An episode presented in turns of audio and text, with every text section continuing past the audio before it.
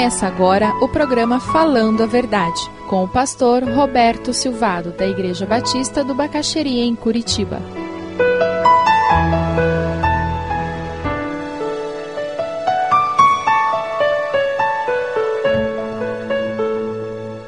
É por isso que conhecer a palavra é tão importante para o cristão. Porque não basta a sinceridade do meu coração, eu tenho que firmar a minha fé naquilo que é eterno, naquilo que é verdadeiro, aquilo que jamais passará. Amém? Você tem buscado conhecer essa palavra para que a sua fé seja firmada em verdades eternas? Se eu nego a ressurreição, morto não ressuscita, eu não tenho nada para anunciar. Mas veja no versículo 18, tem mais uma consequência de eu negar a ressurreição. Se Cristo não ressuscitou, quem morreu crendo em Cristo, o que aconteceu com essa pessoa? Está perdida. Você conhece alguém que morreu acreditando em Jesus, confessando Jesus como Salvador? Conhece? Consegue lembrar de alguém? Lamento dizer. Aquela fé foi vã. Porque se Jesus não ressuscitou, não existe esperança nenhuma. Veja o versículo 19, ele de uma forma categórica, ele diz: Se a nossa esperança em Cristo é somente para essa vida, para eu viver uma vida eticamente correta, para eu ter um, uma resposta para as perguntas existenciais que eu carrego dentro de mim, se é simplesmente para eu ter um arrazoado, uma filosofia de vida, se é isso que é cristianismo para mim, eu sou uma das pessoas mais infelizes, literalmente aquele termo que o versículo 19 nos diz ele fala que nós somos dignos de compaixão, dignos de dó. Essa é a tradução mais próxima do original. Cristãos iludidos que merecem apenas piedade. Paulo não despreza de forma nenhuma, de forma alguma, o fato de que a nossa fé, ela produz benefícios nessa vida. Mas a nossa fé vai além dessa vida. Nós vivemos em dias em que as pessoas estão muito interessadas com o aqui e agora.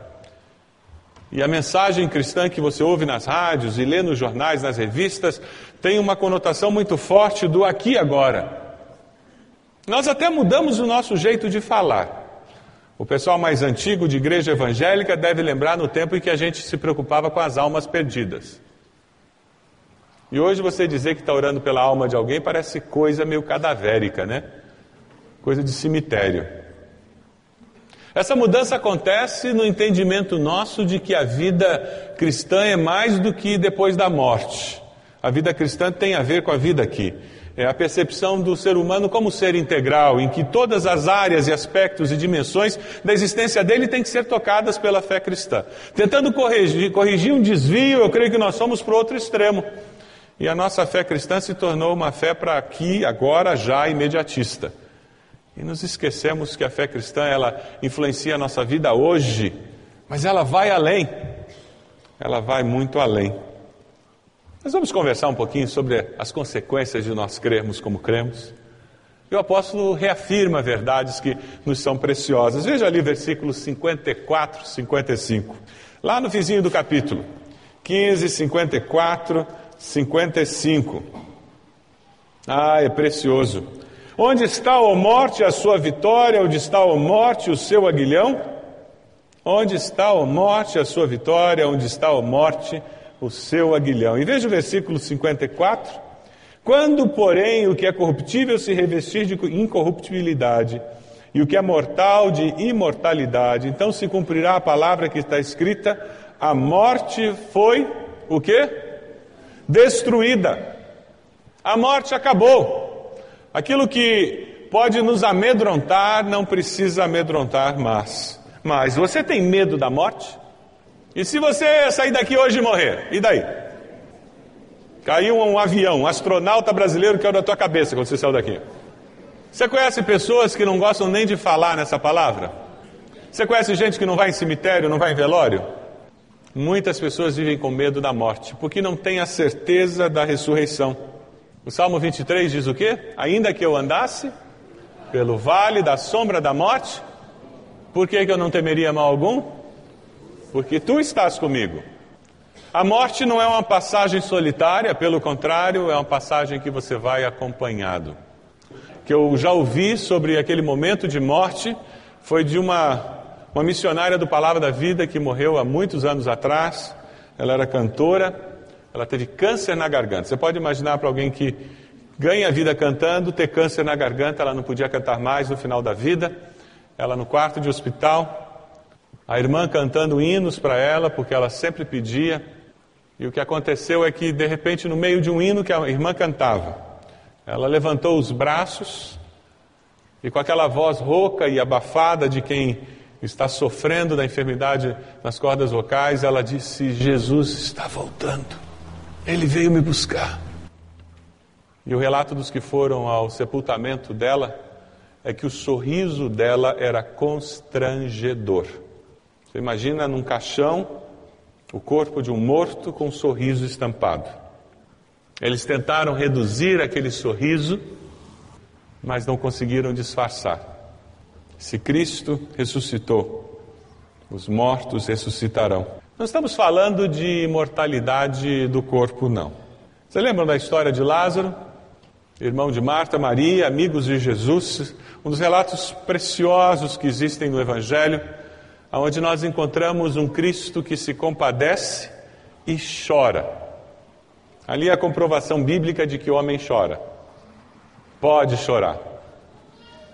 E naquele relato, quando Jesus vê aquelas irmãs chorando, vê as pessoas ao redor delas chorando, a dor, o sofrimento da perda de Lázaro, a palavra de Deus nos diz: Jesus chorou. E Jesus se aproxima daquele túmulo, e você que já leu o Evangelho, você sabe o que acontece. Ele faz exatamente o que os homens não têm condições de fazer e comanda os homens a fazer aquilo que eles poderiam fazer. Remover a pedra, o homem podia fazer, ele manda que eles removam a pedra. Mandar que o morto os levantasse e saísse do túmulo, ninguém tinha condições de fazer, então Jesus vai lá e manda fazer. Tirar as ataduras daquele morto, os homens podiam fazer. Então Jesus manda que eles façam. E é assim na nossa vida. Ele nos deu capacidade para que a gente se mexa sob o comando dele, sob a direção dele, mas para que a gente se mexa e faça as coisas acontecerem na vida, sob a direção dele, na dependência dele, e com a certeza de que onde eu não conseguir, eu sei que ele pode, porque ele pode todas as coisas, amém?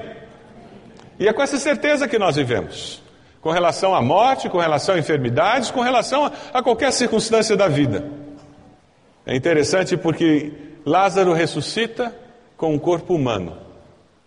Cada célula foi refeita quatro dias. A preocupação deles é que já cheirava mal. Você já imaginou você ir no cemitério, virar para o coveiro e dizer: levanta a lápide, tire aí aquelas placas de concreto, abra o caixão.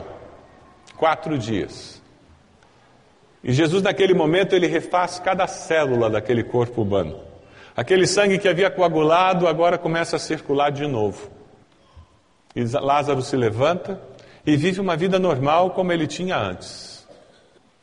Mas como o corpo era humano, um dia ele veio a morrer de novo. Agora, o corpo de Cristo era diferente. Veja os versículos 56 e 57. O corpo de Cristo era diferente. Nós vencemos a morte pelo poder do Senhor. E veja que tipo de corpo que surge, versículo 44. Se há corpo natural, então existe um corpo espiritual. Algumas traduções usam a expressão corpo celestial ou corpo glorificado, um corpo que vive eternamente. E é esse tipo de corpo que você terá no dia da ressurreição. Um corpo que está numa outra dimensão, o corpo de Jesus. Lázaro tinha o mesmo corpo que nós temos hoje. Jesus ressuscitou e refez o seu corpo, como ele, ele fez com o filho da viúva de Naim. Mas o corpo glorificado que nós teremos é diferente. Ele está, não está limitado à realidade humana. É por isso que nós temos que celebrar mesmo. Cristo ressuscitou, isso nos dá a garantia de que os mortos ressuscitarão. C.S. Lewis afirma de uma forma muito bela a questão da ressurreição, da morte e ressurreição de Jesus. Ele diz: Jesus abriu à força a porta que estava fechada desde o primeiro homem Adão. Jesus abriu à força a porta que estava fechada desde a morte do primeiro homem Adão. ele encontrou, enfrentou e derrotou o rei da morte. Tudo é diferente, porque Jesus fez o que fez. Amém? Tudo é diferente muda a percepção. Porque Cristo ressuscitou, os mortos ressuscitarão.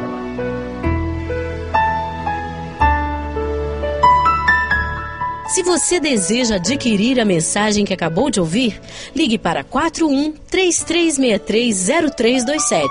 Mencione o título ou o dia da mensagem e envie um e-mail para vida@ibb.org.br.